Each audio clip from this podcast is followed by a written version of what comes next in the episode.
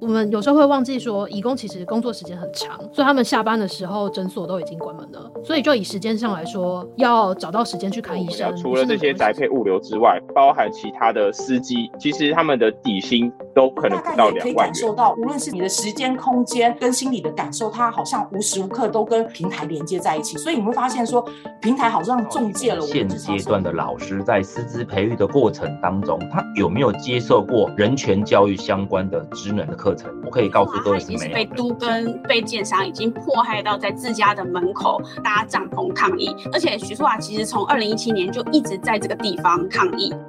这里是灿烂时光会客室，我是管中祥，一起听见微小的声音。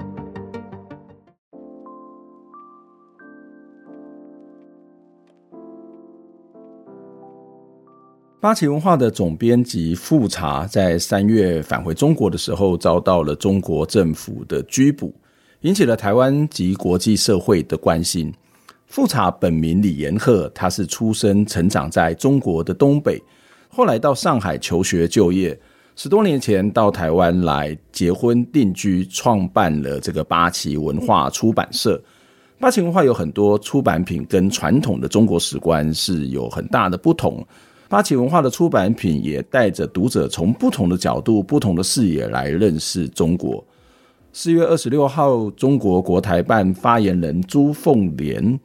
他在例行的记者会上面表示：“哦，复查李延鹤因为涉嫌从事危害国家安全的活动，正在接受国家安全机关的调查。”他也强调说，有关方面呢将会依法来保障他的各项的合法的权益。而中国最高人民检察院在前一天，也就是在四月二十五号，也以分裂国家罪起诉逮捕台湾民主党的副主席杨志渊。朱凤莲他说，这是进一步敲醒严惩台独分裂势力的警钟，任何以身试法者都难以逃脱国家法律的制裁。曾经被中国关押五年的台湾人权工作者李明哲。在这件事情发生之后，他就在脸书上面发文表示，富察被拘捕、被打压的不只是富察个人，中国的目标始终是台湾的出版业以及台湾的出版自由跟言论自由等等的价值哦。台湾社会面临我们核心的价值被打压，我们必须要做出自己的选择。富察被抓对台湾有什么样的影响？真的如李明哲所说的是中国政府对台湾出版业伸出了他肮脏的手吗？面对这样的威胁，我们又该怎么办？民间社会跟政府可以做什么？今天的节目呢，我们就要邀请的是李明哲来跟我们一起来讨论这样的一个议题。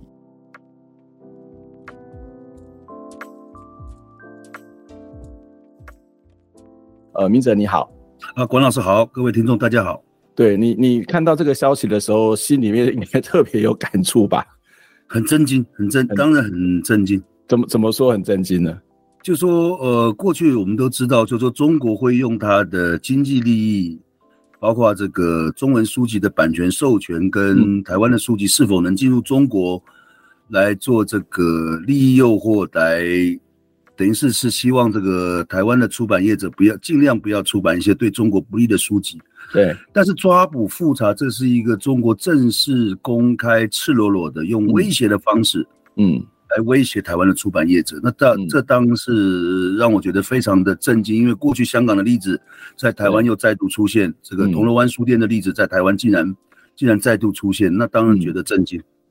，OK，这部分我们会再更详细的来跟大家做一些讨论了。待会明哲也会跟我们做更多的分析。那当然，呃，我不晓得这个明哲认识富察吗？或者是看过八旗文化的一些出版吗？这个这个出版社有什么样的特色？那中国为什么要特别针对富察，针对这个八旗文化来做这样的一种一种这个拘捕的动作？因为其实台湾有很多的出版社啊，台湾有很多的这种出版人啊，那为什么是发生在八旗文化，发生在富察的身上？但复查我们有几面之缘，那八旗出版社也是我常看的买的书籍。他的书籍有一个，嗯、我想有一个特色，就是说他他不止出版针对中国这个独裁统治、社会维稳的一些分析，跟中国针对世界这个全世界媒体的这个渗透，他还会出版很多，就是瓦解所谓的大中华史观。的一些书籍，呀比如说这个内亚史观或者海洋史观，或者是说这个呃日本的史观，我觉得这个是他这个出版社很重要的一个特色，就他非常强调，我们希望我们能用这个他者的角度来更来理解整个中国的这包括他的民族主义的形成跟对这个台湾的影响，我觉得这个是他这个出版社很特别的一个一个身份一个特色。或许我跟我觉得跟富察总编辑他认为他自己是满洲人，嗯的一个一个身份认同有很大的这个关系。呀，也就是说，过去呃，不管是在中国也好，在台湾也好，我们看到的这个所谓的中国的这个历史的发展，会是以一个汉族为主，或是以汉族为中心的这种思考的方式。是，可是出八旗文化的出版品，事实上会给我们不同的角度，从不同的面向来看待这个中国，或是中国跟世界的关系。是，嗯，是是是，这这这是没有错。而且它不但是，就是说过去与整个整个大中国的史观。当时用汉族史观，而且最重要的是，台湾变成了这个中国的边陲呀呀，台湾变成了中国的边陲，就是说台湾所有的历史都变成要跟中国有关系。嗯，那其实都忽略了台湾在过去明帝国的时候，它其实是东亚海运的这个贸易的中心，嗯，是日本人、荷兰人、郑家王朝争夺的这个争相争夺的一块肥美之地。嗯，所以这个这个当然其实是瓦解整个大瓦解整个中国大中国的史观，重新定义台湾在世界的角色。我觉得这个对台湾我们的的的的本土价值的建立是有帮助的。嗯，这这的确是很重要。这个都特别是你刚刚谈到在，在在明明朝的时候，它事实上是一个海域的概念。那更不谈谈我们这个近代，包括这个其他的这个国家的在曾经占领过台湾，不管是荷兰也好，或者是日本也好，或者是早期的这个南岛民族，早就已经到台湾来。所以这个发展出来的一个历史的系统，跟发展出来的一种文化的论述。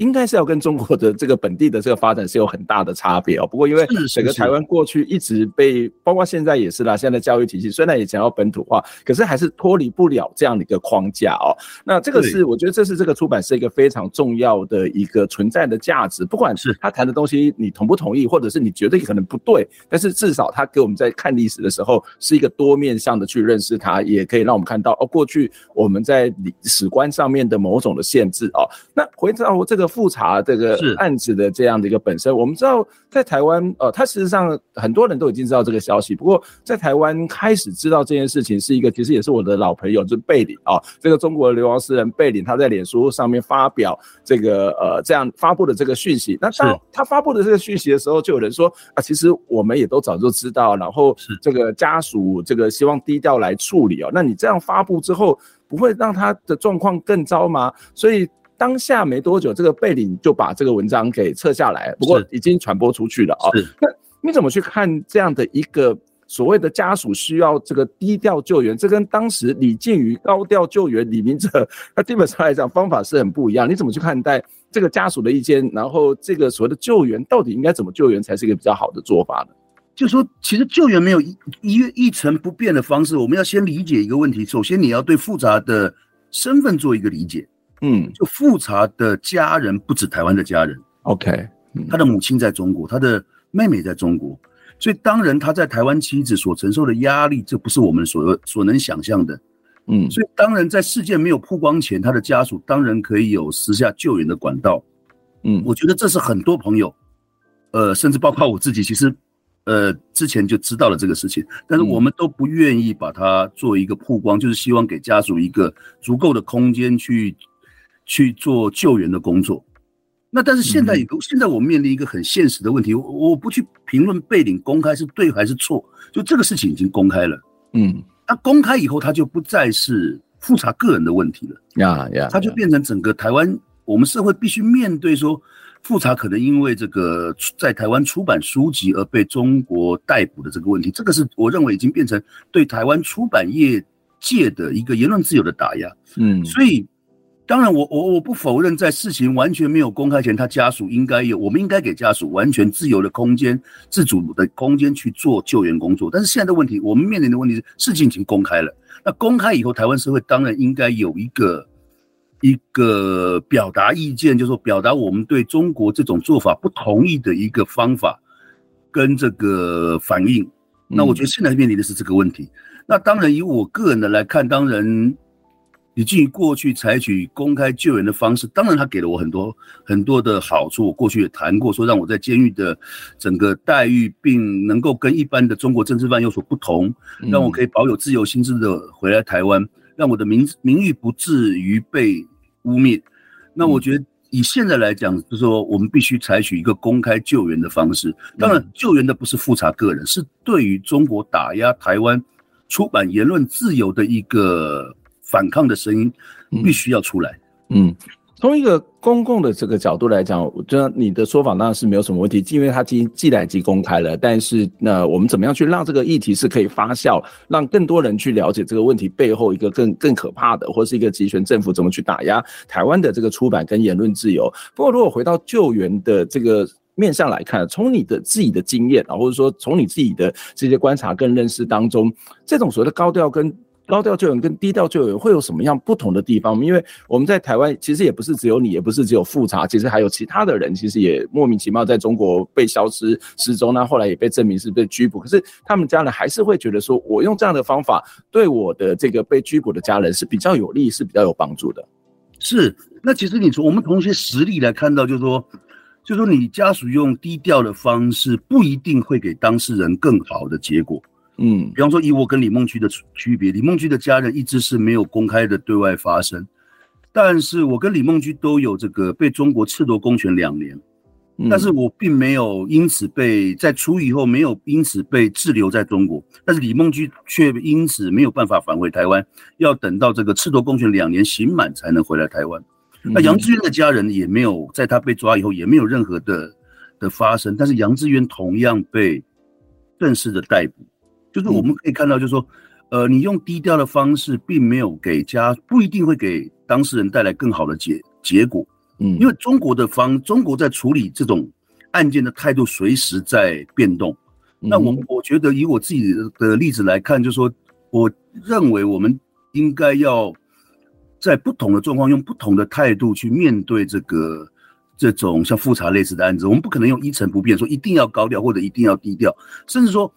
呃，你政府要救援，你当政府有如果跟中国有对话的，或者是呃管道，你当然可以用私下的方法。但是台湾民间社会要要跟国际诉说台湾面对中国这种打压，台湾人的态度是什么？嗯，就我们要我们要对社会表对国际表态，对社会表态，我们台湾人对这种一事情的态度。所以我觉得每一个人有不同的角色，可以做用不同的方法。去展现，就是说对复查这件事的救援。嗯嗯，是李梦居是这个访疗乡的这个乡镇顾问啊，然后也是在这个二零一九年的时候从香港进入深圳之后就消失。那杨志渊事实上前两天也这个呃这个中国的政府也说他，因为他是这个台湾民主党的副主席嘛，所以他也证实他在这个被捕哈，然后也也这个对被拘禁起来。所以呃这个可以看到这几个案子其实都是一个比较低调的，但是其实从明哲的经验来讲，他不见得是对于这个当事人。人是能够真的有帮助，甚至可能，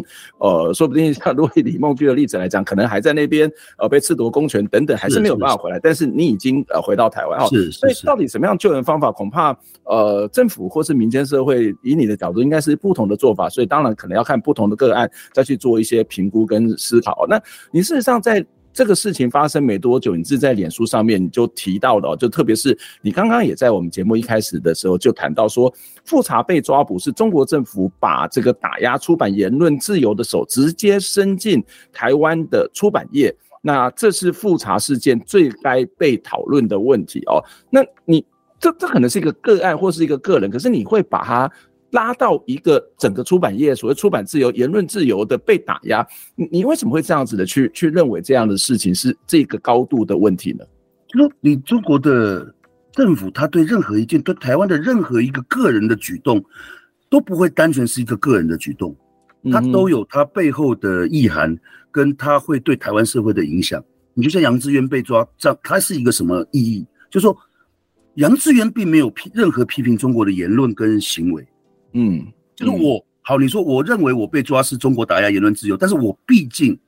有在网络上呃批评中国政府，对，也跟一些中国批评呃共产党统治的人有所联系，嗯，跟救助中国的这个政治犯的家属，但是杨志渊所做的所有的事情是在台湾做一件合法的事情，他只是在台湾参加一个呃呃政治组织。对，那如果这样的行为可以被中国来抓捕的话，那表示中国在法律上正式的并吞台湾。嗯，你在台湾做的任何事情，它可以合于台湾法律，也不违，它都可以来抓捕。那当然有它的意涵。所以同样，你来回来看复查这个事情，当然不是抓复查个人而已。嗯哼，今天如果复查是因为道德性的罪名，他是因为偷窃、偷窃、抢劫，嗯，那当然是抓捕他个人。嗯，但是复查今天做的事情是一个代一个代表台湾言论自由、出版自由的公共利益的事情，他因为这个理由被抓，那当然不是他个人的事情。嗯哼，所以我们台，所以我认为台湾社会应该有所反应，而台湾社会或者是政府的反应，而我认为不应该以家属的态度为唯一的依归，因为我们应该给家属更多的空间，而我们把所有的作为跟不作为都推给家属的时候，其实你是把把家属放在一个呃被火上烤，你等于把家属放在火架上去烤。去让去给他更多的压力，我认为这个不是一件正确的事情。就针对复查这个事情，我们台湾社会应该有我们自己的反应。针对中国你打压台湾出版自由，应该有我们自己的反应。嗯，那这个东西其实可以跟家属的做所谓的区隔。那我相信也会给家属更多的空间。嗯嗯，OK，好，那待会我们先休息一下，我等下再请继续的请教这个明哲。就是虽然你看刚刚的一个说法是说啊，这个杨志渊他也没有做什么，他只是在台湾参与的这个台湾本地的一个政治组织，然后到了中国就被拘捕，那这当然会变成是一种寒蝉效应。可是实际上面哦，就是呃，如果我们以这个出版的这个角度来看的话，诶，香港跟台湾，香港可能是属于中国的一部分。OK，那。中国因素可能只是台湾的众多因素之一，有很多人会有这种不同的说法，所以再加上所谓的中国的治权并没有进入到台湾，那我们有什么好怕的呢？我们有什么好担心？这个是一个手进来，他手真的真的进来吗？我们先休息一下，再跟明哲讨论相关的议题。好，谢谢。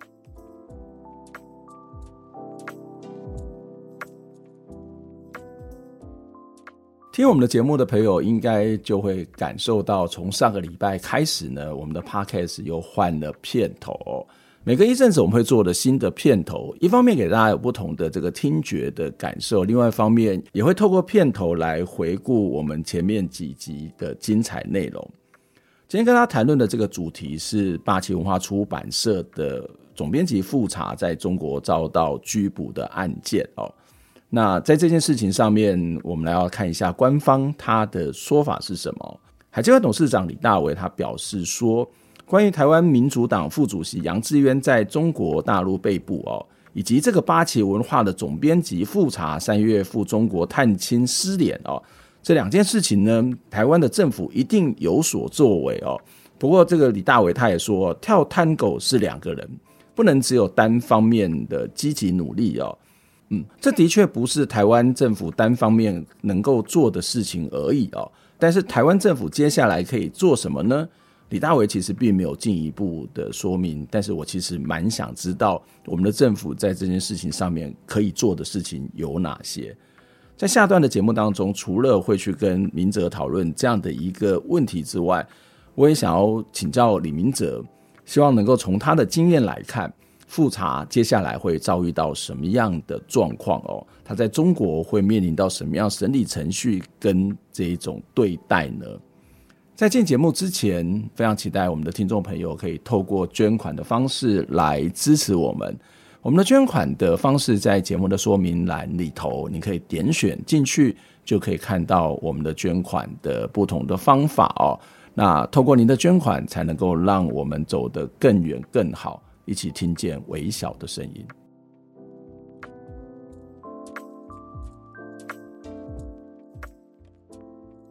欢迎回到灿烂时光会客室，我是节目主持人管中祥。今天在线上跟我们一起聊天的是李明哲，明哲你好，文老师好。为什么会跟明哲再来聊聊天来讨论？是因为在我们在上段节目当中有提到这个、呃，这个八旗文化的总编辑富察哦，他回到中国之后呢，他其实他就被拘捕了哦。那这当然就引起了很多国际社会跟台湾的这个讨论。那明哲特别有谈到说，哦，他在脸书跟这些这个相关的文章里面也提到说，这个是对中国的出版业，呃，对，呃，台中国政府对于所谓的台湾出版业的这个手，就直接伸出了一个手，进入到台湾，要来去控制台湾的这个部分。我们在上一段的结尾也提到这个话题。不过回到一个政治的现实来看，就是说。呃，虽然我们知道它可能会产生某种的寒蝉效应，好了，可能就是啊，我以后这个我如果要去中国，我就我就不要去，我就我就我就可能就不就晋升好，或者说我什么时候被抓到，我不知道，所以我们就会害怕哦。那可是，在实际上面，呃，台湾跟香港的状况是有差别的，因为香港就是在属于中国内部的一部分嘛，哈。可是台湾呢，事实上跟中国事实上是两个不同的国家，而且其实中国的这个所谓的统治权力，它的治权并没有到。到台湾来哦，所以在这个过程当中，嗯，他真的有办法去干预到台湾的言论跟出版自由吗？那政中国政府如果可以的话，他还会用什么样的手段来去干预台湾的言论跟出版自由呢？那比方说一个很直接的例子，当然，当然台湾跟香港的例子完全不一样，香港是这个中国的领土，那中国可以更直接的干涉。嗯、对，但是你可以从比方呃，比方说前几年有泰国的独立泰国的出版商啊，就中国商人要希望并购，完全买下这个。泰国的出版商，那希望为什么？因为这个泰国的出版商出版了很多这个中国针针对中国维权人士的这个书籍，那所以其实你看可以看到说，中国对于它不止对于台湾，对于全世界，你任何可以出版对中国不利的书籍的地方，它都试图去用经济利益去做影响。嗯嗯，所以当然你回来看台湾，那台湾跟这个中国又同样属于这个中文的世界，中文的出版世界。那过去我们已经知道很多的这个书籍的。中国的很多出版社会同时买下很多外文书籍的中文，呃，繁体中文版跟简体中文版。那台湾如果要出版相关的这个同样的书籍，它必须要跟这个中国大陆的的出版商去商谈整个版权授权的问题。呀，那这个这个都是，那当然中国的出版社会要求台湾用，呃，他们的方式来做出版做内容的的增添。嗯，那包括很多台湾的出版社希望我台湾的出版的书籍能够进入中国。那所以当然，中国绝对是有办法影响这个台湾的出版业者。那过去这种事情是在台面下的，我们一般人其实不一定能够了解。嗯，但是你现在通过正式拘捕复查，那是等于是类似一种公开，我认为还是认为一个公开恐，这这变成一个公开恐吓的方式。就说你你未来不听我的话，我不但有可能私下打压你，你有我甚至有可能对你的人身安全做出威胁。嗯，那那当然这是一个赤裸裸的恐吓了。那当然对台湾出版业者必然会有所影响。嗯嗯，而且未来台湾的出版业者，如果你想跟中国有任何的的关系，包括说你的书籍想进大陆，或者是你个人想进出大陆，那你你你在出版书籍上面都会有所所谨慎。嗯，比方说，我曾经知道八旗想要出版一本书，是这个有关新清史的书。嗯，那这本新清史的书并没有简体中文版。那但是这个作者因为他的因为希望取得史料的问题，他必须要。经常进入进出中国，那这个作者他是美国籍的，他就为了说避免中国的这个打压，因为中国当时对于新清史的批判是是非常严厉的，所以他就呃，我知道八旗已经跟这个这个这个作者签下了版权，嗯，也翻译好了，但是后来这个作者就已读不回，完全不回这个八旗任何的讯息。那其实你从这个例子就看得出来，就说。这个中国对台湾出版业的打压是存在，一直存在。嗯嗯，嗯，这这的确如此哦。以前你刚刚讲说以前是一个比较台面下，可是他现在已经公开宣誓、公开的警告你说，你这样子写的话，那你你不要被我遇到，你以后度点你的你的你的假烂套，你就可能被抓走等等之类的。那可是事实上，其实你刚刚提到的那个问题，在台湾的呃文化圈里面，或是出版业，其实。经常会看，已经有了。例如说，我觉得演艺圈事实上是最明显的哈，就是演艺圈，你考虑到一个中国的市场，你可能对必须要某种程度，你可能是要去顺从，或者是你会觉得是委曲求全。那但是不管如何，他那个市场可能就是你自己，呃，跟跟你自己的生计，跟你自己能不能够发财是有一些关系的啊。那我我也知道，在台湾有一些出版品，在台湾印的内容跟在中国印的内容事实上是有差别的。那这个其实都已经在发生哦。可是回到一个现实上面，就是。那那那难道我们不要去管中国的市场吗？难道我们就是在台湾里面去做这些出版？我想很多的艺人就是说啊，没有没有办法。如果以这个演艺圈来讲，说啊，台湾的市场这么糟，那能够表演的空间有限，能够发挥的空间有限，那我我就只好。到中国去嘛，啊，那中国市场很大，那那你去那个地方就要按照它的规则，按照它的规矩啊，这这有什么不对呢？好像面临到现实当中，它就都会这个发生，好像也可以理解，虽然未必是必然，未必要同意，可是这是一个可以理解的一种状况吧。但是一个问题就是，如果如果如果复查今天是很希望他的书籍坚呃，就是说非常希望他的书籍进入中国。嗯，那他当然会在出版的这个思考上面有些改变，但是我们看到的结果是并没有，还是继续的坚持他过去的这个出版的这个行为。呀，那他的书籍也是完全在在在台湾这样内部的这个台湾的销售，所以当然我觉得愿对愿意坚持的人，我们必须要给予更多的声援。嗯，那你当演艺人员，你为了你的工作，你必须要去中国，这个我们。我们当然，台湾的社会会有一些批评，但是其实也我们也很难多说什么。但是对于富像富察这样坚持他的这个出版风格的人，嗯、那当然我们必须去从捍卫台湾出版自由的角度去声援他。嗯嗯，我我觉得这是一个还蛮重要的点，就是说，好，那我们看到有一些人，呃，去去因为演艺或者是为他生意去中国，然后可能他必须要去卑躬屈膝，或者是他委屈，或者是他甚至是让改变他自己的认同跟价值，那好好像是他自己的选择，那我们大家就只能够啊，就是撩人啊，或者是你可能尊重啊，或者是干嘛干嘛，你可能会有一些不管是酸言酸语或是祝福啊，都都可以，但是复查不同，复查其实我并没有去跟你卑躬屈膝，我并没有去改变我的立场，所以你会认为。复查这个案子是我们更需要去声援的，因为即使这些要所谓的坚持他的立场的人，他最后还是会面临到这么严重的打击嘛？是，嗯嗯，是。OK，这个没有说是，所以但我当然认为要更更深远这个案子。嗯嗯，你你你在一篇文章里面也提到说，复查总编辑只是个开端哦，过去是隐性的施压，现在是赤裸裸的抓人。然后面对这种逼步步逼近的危机，台湾的社会应该要展现出基本的这种所谓的反抗的态度，否则软土。其深掘哈，扔扔头擒棍是独裁者最喜欢的这种方式。那那这个方式以及这个现象已经产生了，所以你会觉得这个问题是越来越严，会越来越严重吗？那台湾社会实际上面可以做什么？例如说，我们从这个复查的事件里面，说实在，我们刚刚讲说台湾很多的讨论，其实可能也是在小小的圈子里面在做这些讨论，啊好像也没有一个引起普遍的重视。那即使影片普遍的重视。它其实我们能够发挥什么样的力量去去展现出我们应该要去对这件事情的反抗呢？在实质上面可以做什么？基本上面第一个，我们当然不能默不作声。嗯，当然既不能默不作声，不能把就说去讲说复查为什么要去中国，用这种检讨被害人的心态来看待这个事情，这是我们不应该的。嗯、那当然很多事情不是说。知道有没有用才去做，是做了才知道有没有用。嗯，当然，我觉得这个事情我们应该，当然我知道现在目前很多朋友在做串联，希望有更公开的表达我们的声音。我觉得这当时我们第一步应该做的。那当然，未来在，而且现在也看到有一些人在透过，比方说国际的笔会，呃，一些国际的这个无无国际记者组织在做出相关的声明。当然，我们现在首先的是要让更多的台湾人认识到这件事情所代表的意义。那这个是我们公开发声最需要的地方，嗯，这个是我认为，呃，出就是起码要展现我们台湾的态度，这是最基本的。最具体的救援工作，当然那那必须要跟相关的朋友，呃呃，甚至家属做一些讨论，嗯，去商讨后面的行为。但是目前最重要的是，我觉得是让让整个台湾社会理解这件事情不是拘捕复查个人，是对台湾出版业的打压。这个的的意识的传达是非常重要的，最起码要。告诉国际，告诉中国，说我们台湾不是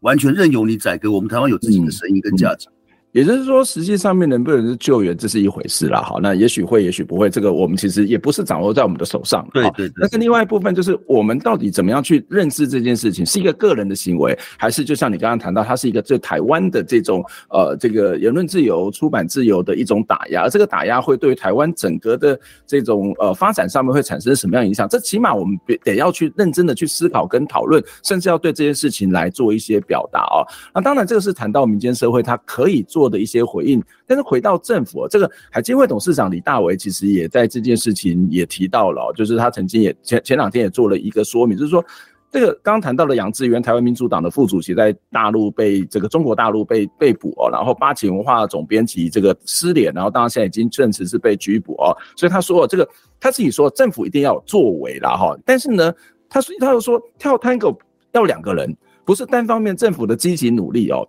嗯。这句话听起来是没有错了哈，可是感觉那如果人家跟跳台个不理你的话，那你你你该怎么办哦？所以这的确不是台湾单台湾政府单方面的事情。可是回到一个实际的状况哦，就是呃台湾的这个出版社的总编辑被抓走了，那台湾的政府除了讲这这样的一个说啊，不是我们个人，是我们要努力之外，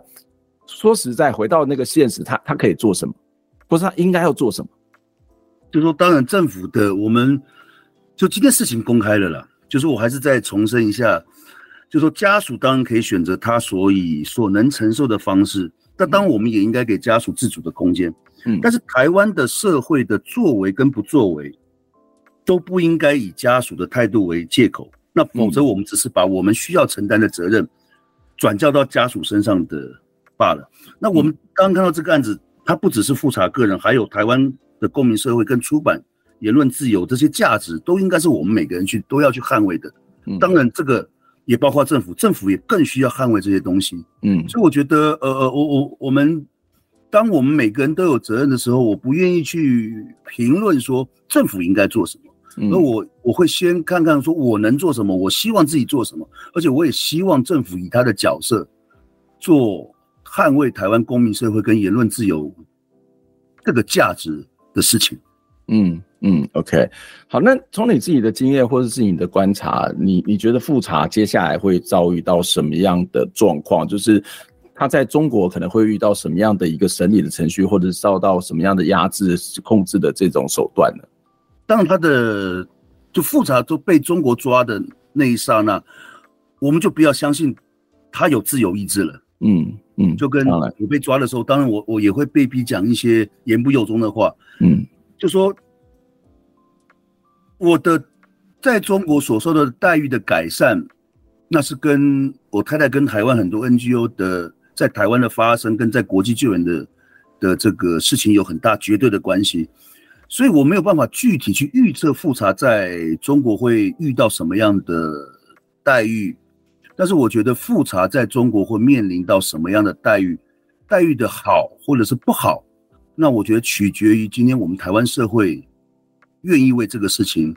付出多少代价？嗯，我们愿这愿意为这个事情声援到什么样的程度？我们的态度其实决定了复查在中国面临这个司法审判的待遇。嗯，是。嗯，那当然，这个在这个过程当中，也有人会说啊，富察本身是共产党员啊，身份特殊啊，那所以他可以在两岸来去自如啊。那也有人说，这个富察是中国人啊，好，他是中国的国籍，然后虽然他要取得台湾的身份证，那得是他得要去那边办一些手续嘛，他被抓了，好，那这也是中国内部的事情，关我什么事情啊？所以这样的说法都会对救援富察的行动会有一些不同的看法哦。你怎么去看这样的一种一种？这的确也是一种观点，的确是想法。你怎么去看呢？就是，当然，就像主持人讲的，就是说，台湾的官方在四月好像是前几天，嗯，也用匿名的方式证实了，富察是拥有中华民国国籍的，嗯嗯，要把他当做台湾人来救援，嗯、所以他当然很清楚，富察当然是台湾人，嗯，虽然他以他过去他在这个上海的出版社担任总编辑。所以，他如果在上海的出版社能够担任总编辑，他当然是一个党员。嗯，所以我对于他曾经是中国共产党员这个事情，我完全不会怀疑。嗯，但是你另外一个角度思考，说我们台湾可以把一个呃中国共产党的党员，甚至有这个职务的党员，能够吸引来台湾，而且让他能够在台湾出版一些对台湾瓦解中国大中华主义思考有利的书籍，我觉得这是我们台湾的骄傲啊。嗯嗯嗯嗯，这是台湾的骄傲啊。那。那这个当然，我你觉得，而且另外一个问题就是说，所以他是党员的问题，我认为一点都不影响我们对他的救援，因为他现在的身份是台湾八旗出版社的总编辑呀，他是在台湾出版所有他认为应该的出版的书籍，所以他的抓捕当然代表对台湾言论自由跟出版自由的打压，跟他是否仍然保有中国国籍，我认为没有没有任何的。没有任何的关联性，嗯嗯嗯，具有任何的关联性。至于当然有人对他的呃过去多次进出大，能够多次进出中国，就是在台湾出版反共的书籍，能够多次进出中国有所疑惑，嗯，这个疑惑推论的结论是对或错，我没有办法做保证跟认证，因为我没有这个能力。但是我想讲的事情说，当我们对一件事情善恶的判断，我们把这个判断全部交给。独裁者的作为会不作为。如果我们做这样的事情的时候，那我们对事实真相的判断就完全交给中国政府了。我觉得这是一件很危险的事情。嗯，对，我们必须思考复查到底在台湾做了什么，他在台湾做的事情对台湾社会有没有帮助，而不是说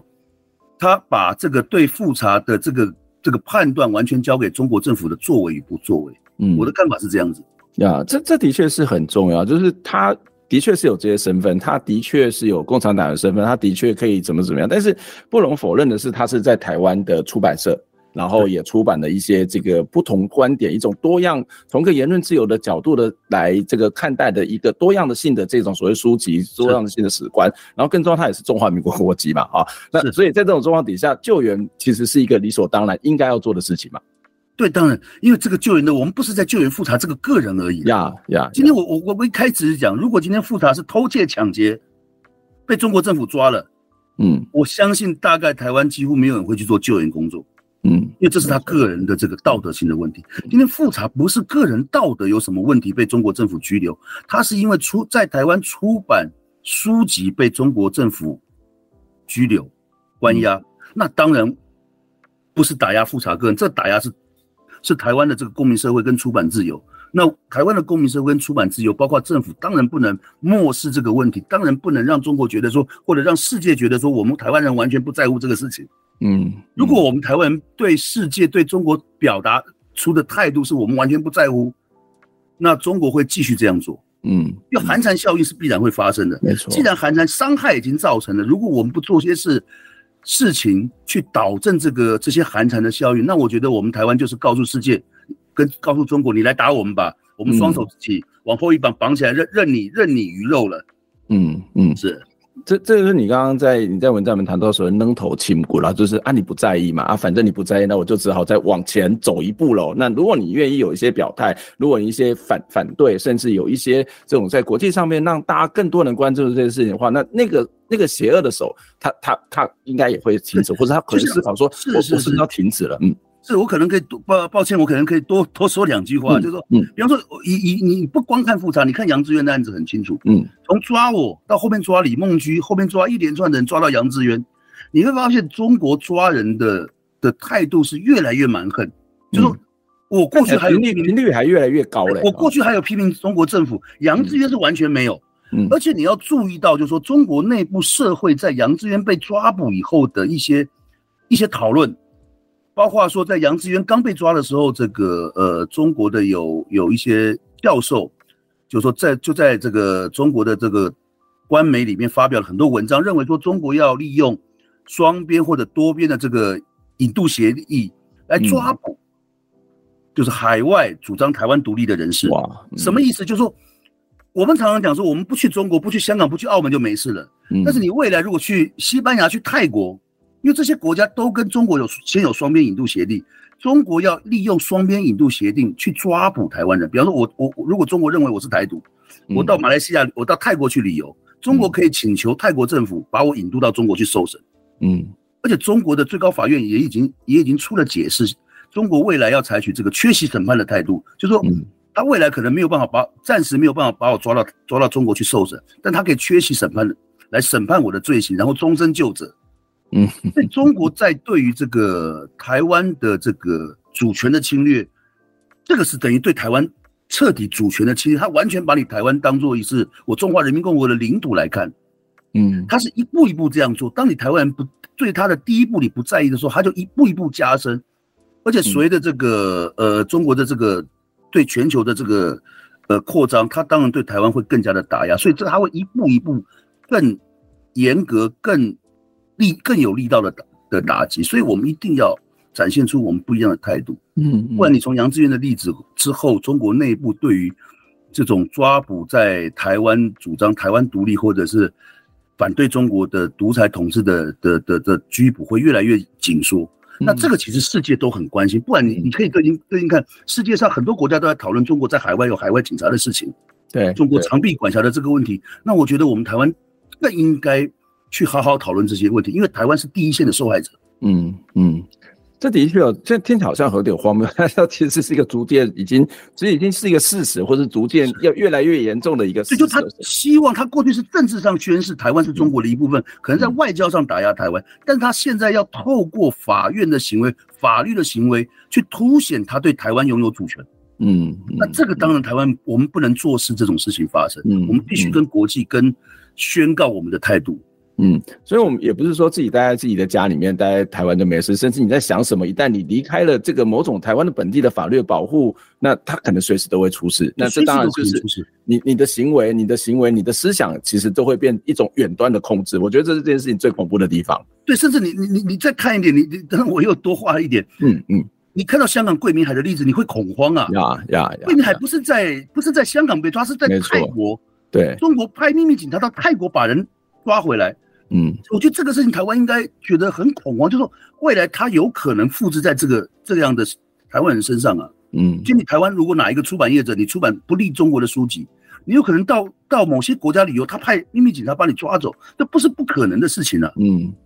所以这我们必须要警惕，这这个事情没有不是抓复杂一个人，抓杨志渊一个人这么简单而已，它是一连串的行为，而且这个行为不只针对台湾，它是针对世界，在各个国家都有海外警察这个问题，我觉得这个是我们必须要。重视的问题，嗯嗯，对，这这的确我们要真的要多多的讨论，多多的关心，要多多的行动，要不然其实真的就像你说的被扔头轻过的，这其实到时候是自我设限，然后自己的自由、自己的思想的自由，甚至某种行动的自由都会受到限制，因为这不是复查个人的问题，而是台湾每一个人都会有可能会面临到的一些问题。今天非常谢谢明哲来跟我们分享，希望下次有机会再跟你请教相关的问题，我们下次再会，拜拜。好，谢谢关老师，拜拜。